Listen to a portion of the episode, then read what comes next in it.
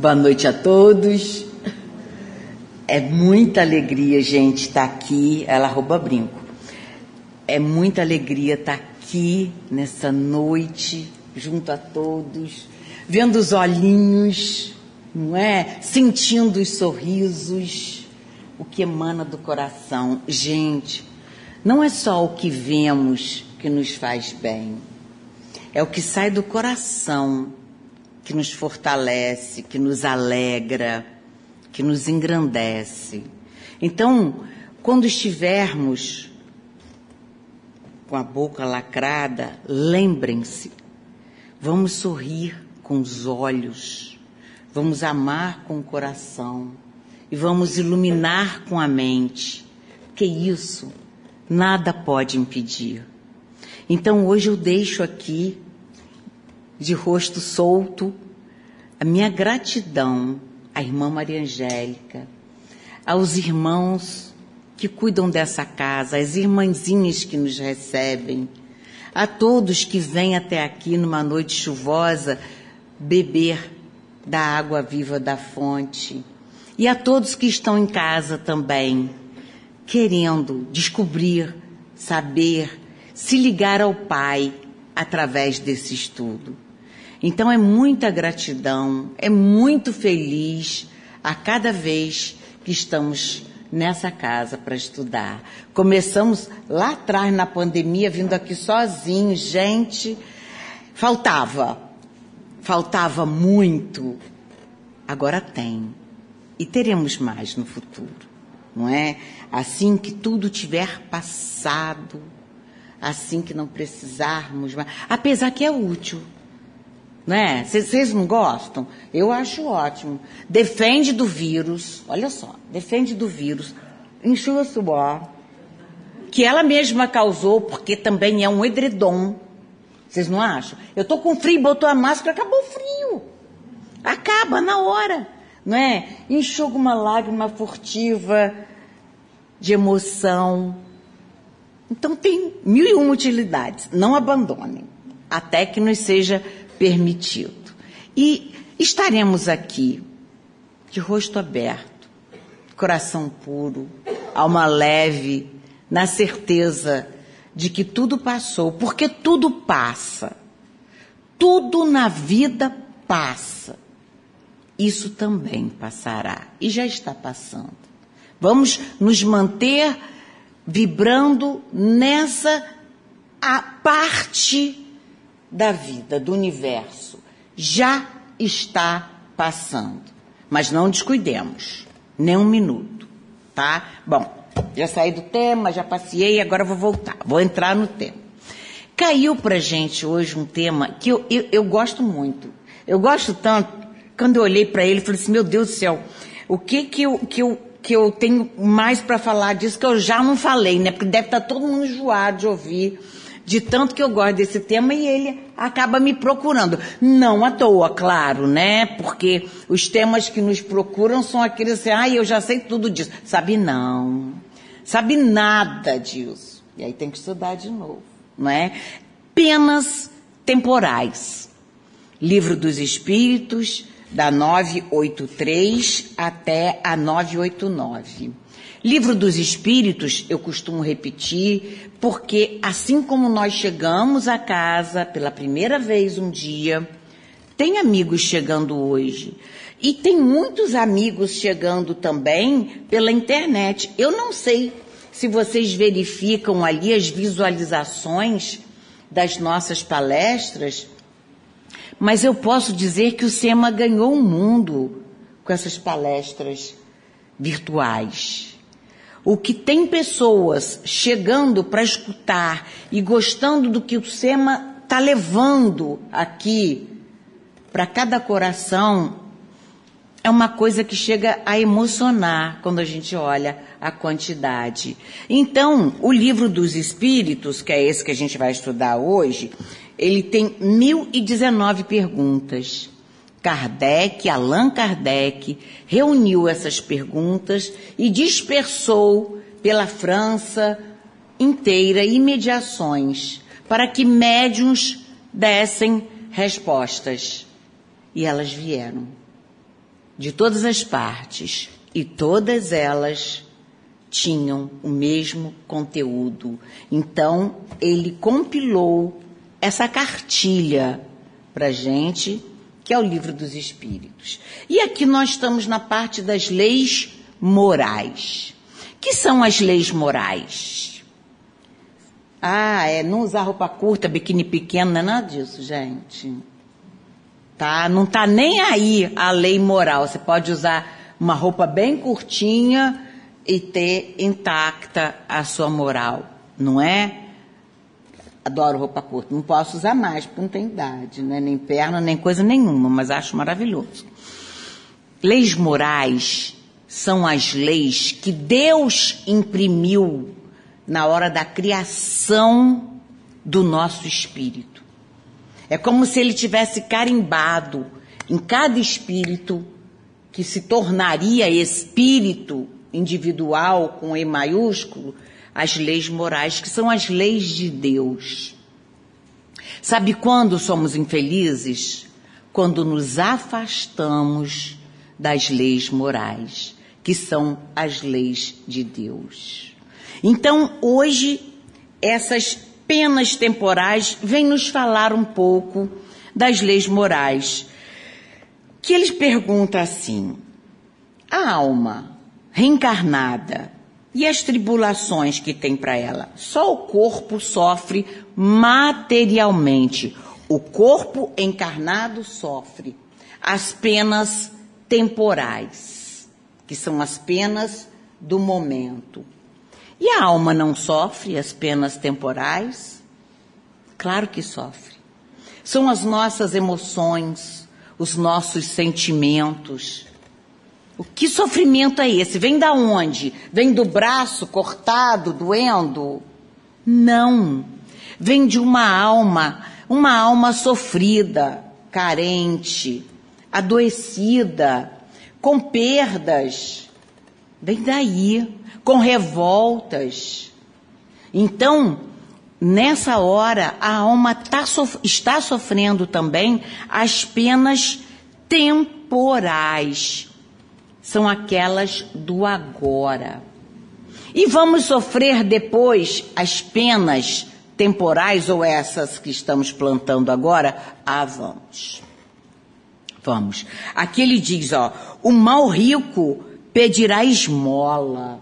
Olha isso. Lembrei logo, logo, logo da, daquela história, aquela parábola de, de o, Lázaro e o rico, né? O rico e Lázaro. Tinha um mendigo que vivia à beira de um homem muito rico, catando ali as migalhas que lhe caíam da mesa, e ele não deixava nem dar um copo d'água para esse mendigo. E eis que morreu Lázaro, o pobre. E passado um tempo, morreu o homem rico. E o homem rico então olha ao longe e vê Lázaro, o pobre, ao lado de Abraão. Abraão é o chefe lá atrás, né, gente, de todas as tribos que a gente começou a estudar.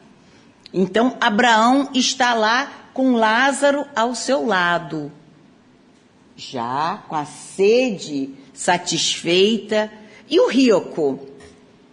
O rico está do lado de cá, né? Não vou nem dizer no fogo, porque seria, eu estaria aumentando, mas no calor, assim, com edredom, é, com muita sede, com muita sede. E ele pede então, pai Abraão, mande-me cá Lázaro, matar-me a sede. E aí Abraão responde, não. Aquele que está do lado de cá, que era onde estava Abraão e o Lázaro, não pode passar para este lado aí. E aquele que está aí onde você está não pode passar para cá. Por quê? O que é esse abismo? É o abismo da semeadura. Já ouvimos falar? Já. Em semeadura e colheita? Até no plano material não é? Lei de ação e reação. Tudo isso. O que abre esse abismo entre pai Abraão e o mal rico é a semeadura que cada um fez. Semeamos e vamos colher, com certeza. E aí então o mal rico ainda vai mais e pede: então mande lá a minha casa, seus emissários, para avisarem aos meus irmãos que não hajam como eu agi, para que não estejam também aqui desse lado, pedindo um gole d'água e não podendo ter. E aí pai Abraão responde: não adiantará. Eles têm os profetas, não os ouvem. Então, meus amigos, vamos trazer essa história para hoje. Para hoje. Que, que estamos semeando? Que abismo estamos abrindo entre um lugar onde podemos descendar, descend, é, matar nossa sede ou um lugar onde teremos que passar por sofrimentos, onde custaremos a ser resgatados. Não existe sofrimento eterno. Tá? Aquele, aquele, vou usar até um nome aqui, depois eu traduzo melhor para ninguém me demitir. Não existe inferno eterno. Primeiro que não existe inferno. Aquele inferno de caldeirão, de foguinho, aquilo tudo não existe, tá? Bruxinha assim rodando caldeirão, não existe, tá? Tem algumas do bem, tá? Vamos combinar. Então, aquilo ali não tem. Aquilo é uma figura de linguagem antiga para que nós entendêssemos os sofrimentos depois da partida, de acordo com a nossa semeadura. Como também o céu está dentro de nós. Então, o inferno está dentro de nós, que não existe inferno. O inferno são sentimentos atormentados, dolorosos. E o céu? São sentimentos bons. Olha Francisco de Assis, sou apaixonado por Francisco. Foi um presente hoje. Francisco está aqui através dessa psicografia. Existia para Francisco tempo frio, tempo quente, neve? Não, porque o céu estava dentro de Francisco. Deus habitava Francisco. Ele caminhava quilômetros, quilômetros na neve com aquelas sandalinhas franciscanas, às vezes nem elas. E conseguia. Um pedacinho de pão no bolso, que muitas vezes dava para os pássaros, e conseguia. Por quê? Amor. Amor, sentimentos elevados. Então, meus queridos, o céu está dentro, onde quer que estejamos. E os maus momentos também. Então, o rico não vai ficar para sempre lá do outro lado. Agora, para ele sanar esse abrigo, ele tem que voltar. Ele tem que voltar, reencarnar, e aí, não estou dizendo que é regra geral. Muito provavelmente ele passará necessidade, ele passará fome, ele verá um filho precisando de remédio e não terá como comprar, porque existe isso. Não é? Quantas vezes as pessoas chegam até os lares pedindo, por favor, uma novalgina, um, uma coisa similar, que não posso falar o nome aqui, já falei, porque o filho teve febre a noite inteira e não tinha como melhorar. O que, que é isso, gente? Maldade de Deus? Não. É castigo de Deus, é mal. Eu tenho uma amiga que ela fala, então Deus é mal. Deus fica lá se divertindo, vendo cada um. Ela fala assim mesmo, que ela não tem uma crença assim, nenhum. Então ela fala assim: Deus é mal. Ele fica lá assistindo cada um sofrer. Eu falei: não é nada disso, cara. Primeiro que Deus não é uma pessoa. Né? Eu lembro que na sala da minha avó, assim, em cima do piano, tinha um, um homem de barba com cajado. Para mim, aquilo era Deus. Né? Eu, a, a figura que eu tinha de Deus era aquela.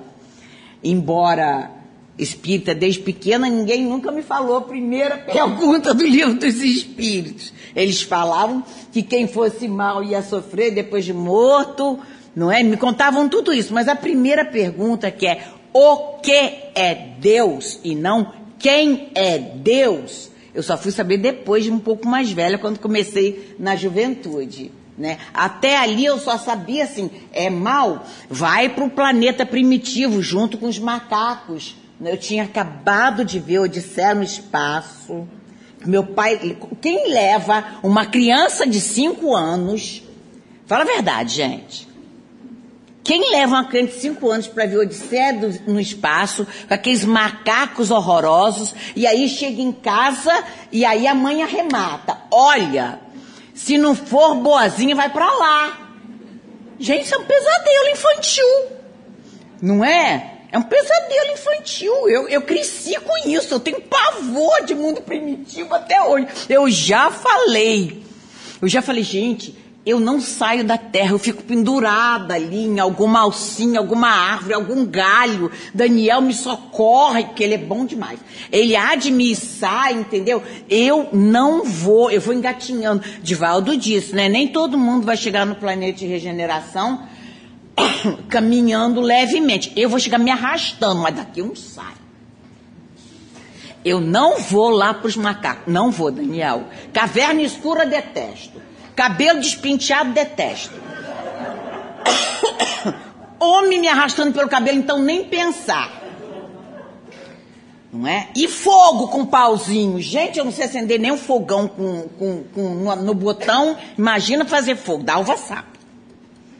Então, é, gente, está é, escrito aqui também. Eu vou chegar aqui. Vocês estão pensando que é brincadeira? Não é, não. Está escrito aqui, ó. Nos mundos onde a existência. Ah, não, ele fala aqui, ó. É consequência de depuração e para mundos melhores. Nem estou pedindo para ir para mundo melhor. Não estou pedindo isso, não. Eu só estou implorando para não ir para os primitivos. Não é que os primitivos estão. Eu não sei se eles estão com os macacos ainda. Mas que é primitivo, é. Não tem escova progressiva, não tem prancha.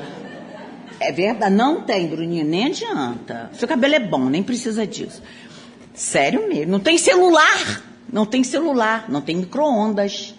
Não é? Como, como que vai ser isso, gente? Vamos não, hein? Vamos fazer o melhor possível aqui, não é? Porque nós somos responsáveis, eu estou voltando, eu, tudo que eu falo parece brincadeira, mas não é. É verdade, gente. É verdade. É só analisarmos as pirâmides do Egito, do México. Alguém vê potencial em cidadãos acabados de sair do primitivismo, em erguer aquilo ali milimetricamente ajeitado, com sistemas pluviais maravilhosos?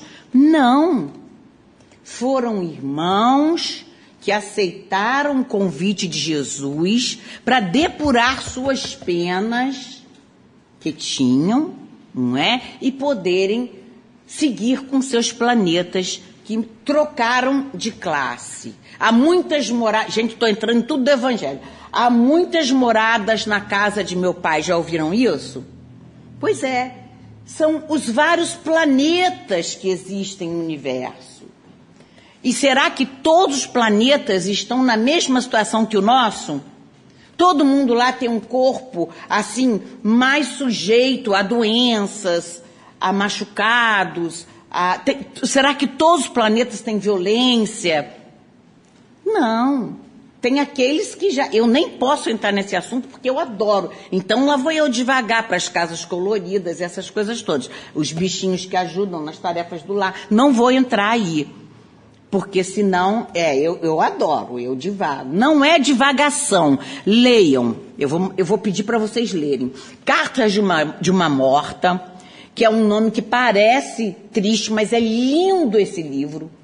A mãe de Chico Xavier psicografou, ele psicografou a mãe, Cartas de uma Morta. Edgar Armand, Os Exilados de Capela.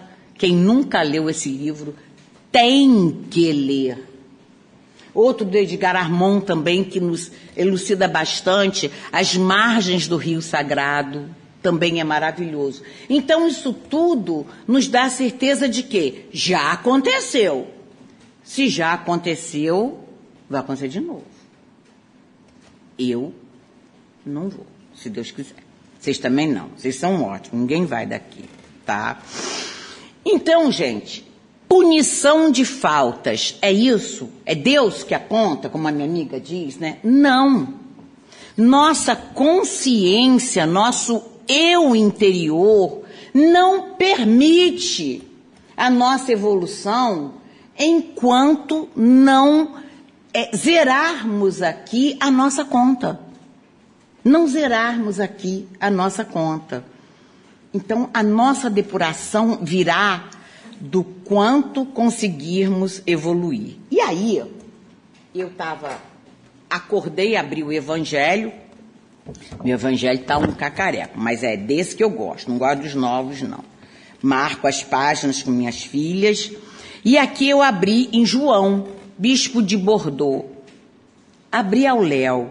E aí ele diz: sede indulgente para as faltas alheias. Isso é uma maneira de nos aperfeiçoarmos para chegarmos, continuarmos nesse mundo que queremos seguir? É. Porque se nós não formos indulgentes, nós estaremos usando o julgamento. O julgamento. E aí, volto mais uma vez à outra parte do Evangelho. Atire a primeira pedra aquele que estiver sem pecado. Aí você para e pensa, ah, mas eu não critico mais ninguém, porque aqui ele fala que essa crítica, essa falta de indulgência, nos leva a quê? A ficarmos ofendidos, magoados. E o que, que a gente pede no Pai Nosso, que o Luiz acabou de tocar divinamente, a música que fala, canta o Pai Nosso pra gente, que eu adoro. O que que faz na hora do Pai Nosso? O que que a gente faz? A gente pede, perdoai as nossas ofensas, assim como perdoamos aos nossos devedores. Aí, muitas vezes, alguns de nós pensamos assim, mas olha só, eu não tenho mais nada contra ninguém. Eu não tenho inimigos, eu não tenho mais nenhuma mágoa, eu não tenho mais grandes ofensas a perdoar. Ok. E as pequenas ofensas? Já paramos para pensar? Como elas vão se acumulando em nossos corações e vão fazendo um peso que nos leva para baixo? A maioria aqui, quem é antigo na casa, conheceu Glorinha. Lembramos de Glorinha? Glorinha, eu, eu comecei a, a, trabalhar no SEMA, no Barra Shopping, com Glorinha. E Glorinha, de vez em quando, olhava para mim e falava assim, Ana, são as pequenas alfinetadas da vida hoje, né? E eu falava, são, Glorinhas, Glorinha. Aquelas alfinetadinhas, não é uma, car uma, uma faca cortando a carne. Não é. Isso é a grande ofensa que você acha que perturbou, que perdoou. Agora, as alfinetadinhas, você às vezes não percebe. Alfinetou aqui, ai, alfinetou aqui. E aí você vai juntando essa porção de alfinetadas. Quando você vê, você tem um alfineteiro inteiro dentro do coração. E esse alfineteiro está te puxando para baixo. Então, não é só aquele que te faz um mal concreto e visível que você precisa perdoar. É aquele que te faz um mal pequenininho a cada dia. É aquele que te magoa um pouquinho a cada dia. É aquele que te lesa um pouquinho a cada dia, que tira a sua paz desde a hora que você acorda com uma mensagem no celular até a hora que você vai dormir com outra mensagem no celular. Já perceberam como mensagens no celular são alfinetadas pequenas que podem nos magoar? Já perceberam isso? São essas alfinetadas que precisamos aprender. Eu disse isso no dia que eu li isso, foi anteontem. A partir daquele momento, a deixar para trás, a esquecer a esquecer. Porque tem sempre aquele que vem nos contar alguma coisa que sabe que vai nos magoar. Aliás, se não tem quem conte, o Instagram mostra, né? Dizem agora. Se a amiga não conta, a amiga. Né? Se a amiga não conta, o Instagram mostra.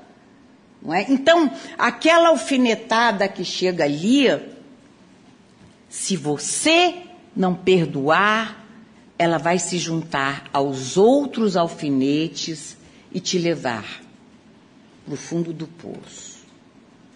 E às vezes, a gente nem sabe, mas é uma atitude, é um sorriso, é um olhar, é uma lembrança que chega naquele momento, te estica a mão e fala: sai daí, largue aí os alfinetes.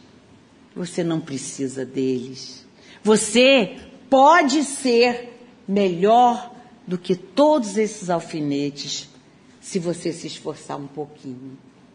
E aí a gente se reergue, coloca um sorriso e vai arrancando um por um joga fora onde ninguém os encontre, onde ninguém pise pelo caminho. Porque também é muito fácil tirar o alfinete da gente e jogar em cima do outro. Né? Tem um negócio que me incomodou, eu tiro, tchau, jogo lá no Luiz, não vou jogar não. Joga num lugar onde não seja encontrado por ninguém, que não vá doer em ninguém. E aí ele diz aqui, ó, é, quer ver, ó, perdoemos nossas ofensas e tal. Ele fala muito aqui da, da inveja. Olha isso, gente, como a inveja é uma coisa que nos faz fugir das leis morais. Estou voltando para vocês não dizerem que eu estou saindo do tema. Estou voltando. Como a inveja foge das leis de Deus. Vocês acham Vamos pensar, raciocinar juntos. Que Deus nos criou para ter inveja um do outro? Claro que não. Fomos criados para nos regozijarmos com a alegria do outro. Com a alegria. Tem uma frase que diz, né? Eu adoro para-choque de caminhão. Que diz assim: é, amigo não é aquele que só. é verdade. Amigo não é aquele que está do seu lado quando você sofre. Chorando junto, ali, segurando teu braço. Amigo é aquele que sorri quando você está sorrindo. Sorri com o coração. Amigo é aquele que fica feliz com as suas conquistas, com as suas vitórias. Esse é amigo. Porque aí nesse coração não mora inveja. Percebem? Não mora inveja nesse coração que ama. Não mora orgulho. Olha só, orgulho, outra chaga da humanidade terrível, terrível. Então, eu tô, eu tô pegando tudo aqui que podem nos gerar tudo, tudo, tudo é, né? Muita pretensão. Estou pegando várias coisas que podem nos gerar as penas temporais, que são as penas que estamos plantando hoje, que a gente adora uma palavra que nem, nem a doutrina espírita usa muito, mas eu vou usar porque é dito popular. A gente adora a palavra karma, não é? A gente adora essa palavra. Porque é fácil jogar tudo em cima do karma. Está passando mal hoje porque tomou todas ontem na feijoada. Aí fala assim: ai gente, meu estômago é um karma. Não, seu estômago não é um karma. Não é? O seu desejo de comer demais paio, toucinho, linguiça, caipirinha e outras coisas mais é uma escolha. Escolha. Livre-arbítrio é uma coisa que ninguém tira de nós. Ninguém tira. É seu. Você usa quando quer e como quer. Também já ouvi dizer, devia ser igual a senha de cartão de crédito. Errou duas vezes, cancela. Não é? Livre-arbítrio. Errou a primeira, errou a segunda, a terceira, não vai mais. Mas não é, gente, não é. Livre-arbítrio você pode usar quantas vezes quiser. É melhor que use certo, porque um livre-arbítrio bem usado vai nos conduzir pelo bom caminho. Não existe um destino certo traçado. Existe uma programação de vida. Isso é, é muito importante a gente saber essa diferença. Porque muitas vezes, ah, é a fatalidade, o destino. Joga tudo aí também. Muitas vezes não é. Muitas vezes são escolhas que a gente faz. Todas, a todo tempo fazemos escolhas. Tem a água e tem a, tem a água e tem o refrigerante. Não é?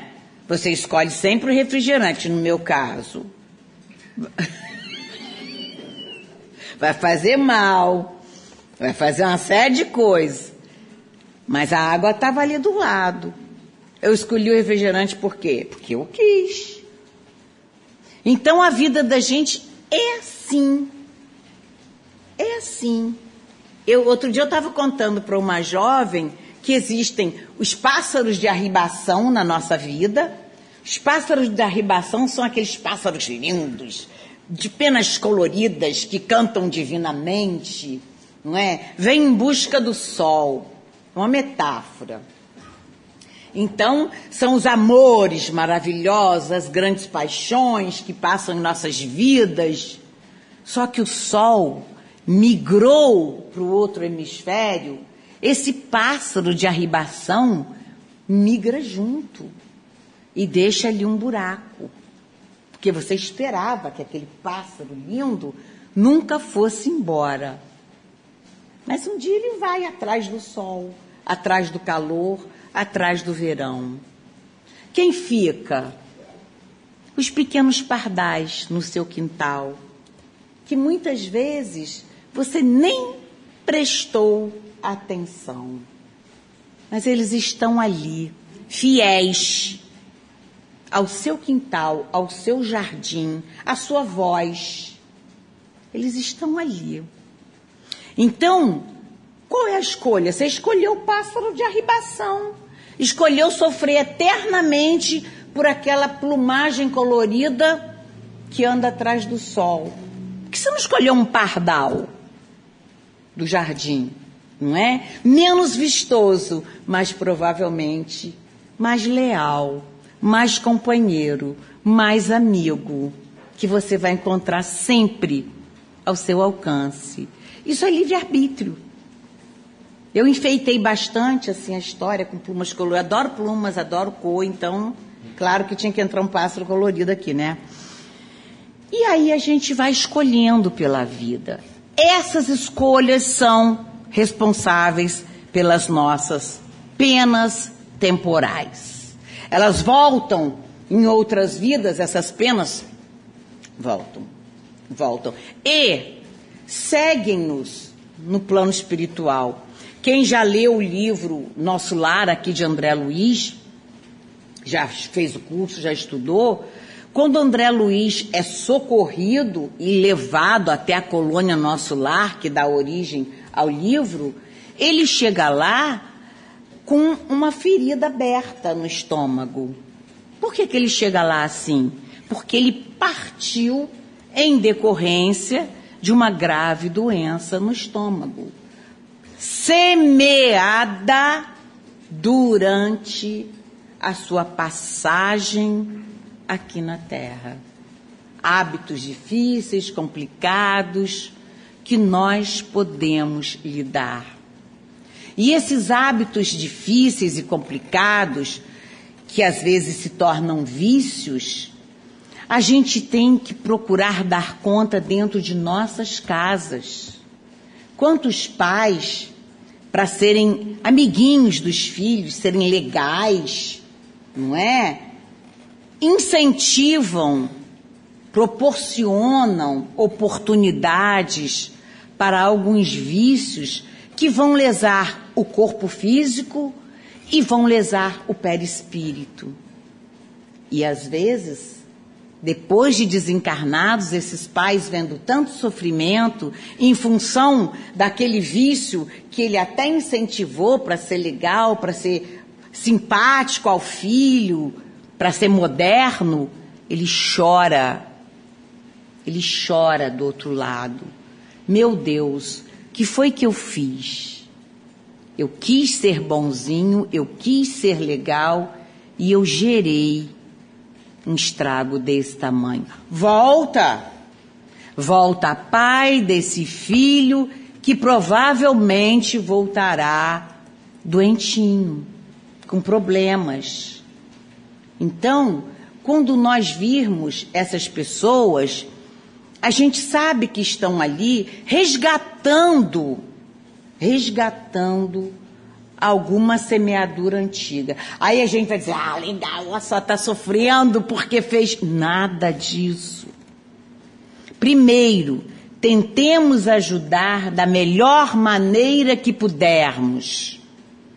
E, se não tivermos como ajudar de alguma maneira sólida, nossas preces podem alcançar aqueles irmãos. Eu nunca me esqueço, Carlos Carvalho também deve ser bastante lembrado aqui, grande professor da casa. Já sei, Claudinha, já sei que está acabando minha hora, nem precisa mostrar. Tá vendo quando vai ficando animado, a gente tem que parar. Carlos Carvalho sempre me dizia, ele morava em São Conrado e ele caminhava na praia todos os dias. E ele sempre via, lembra disso, Dalva? Ele sempre via as moças lindas na praia, de biquíni, jogando bola, frescobol. E de um outro lado tinha um, um, mendigo todo doidinho, com a perna desse tamanho, sangrando. Aí o Carlos ia e orava pelo mendigo e pensava assim: ah, como é bom aquela vida ali, daquelas moças, né? E o mendigo aqui sofrendo. E aí, muito médium, como sempre foi o Carlos, disse que um dia, ele contando pra gente, que ele escutou assim: ore por elas. Ele já está colhendo o que plantou. Elas estão plantando o que vão colher. Nada contra estar tá de biquíni na praia jogando bola, tá, gente? É nada disso. Olha, eu tenho medo que eu falo aqui apesar que eu estou repetindo Carlos e a Dalva está de prova, a Elane também, mas às vezes debaixo daquela alegria, daquela felicidade, daquela festa, daquela euforia, não sabemos o que está sendo plantado. Enquanto aquele que não pode se mover para muito longe por incapacidade de uma ferida, de uma doença, ele não tem mais tanta oportunidade de plantar muitas dificuldades para a próxima vida. Embora, se passar por isso revoltado, não vai ser legal. Tem que passar resignado, obedientemente. Eu gosto muito de contar a história do profeta Gentileza. Vocês sabem quem foi o profeta Gentileza? Aquela frase que perdura até hoje Gentileza, gente, olha que pressão. Gentileza gera gentileza. Já vou, Claudinho. Gentileza gera gentileza. O profeta Gentileza, ele perdeu toda a família dele no plano físico no incêndio daquele circo em Niterói. E a partir daquele dia ele começou a andar pelas ruas, mas não havia revolta em seu coração. Ele andava por todos os muros, escrevendo poesias, escrevendo poemas, e essa frase, lapidar, que a gente vai sair daqui hoje, com ela na mente, na boca e no coração. Gentileza gera gentileza. E vou mais longe. Amor gera amor. E só o amor há de nos salvar. Muita paz para todos.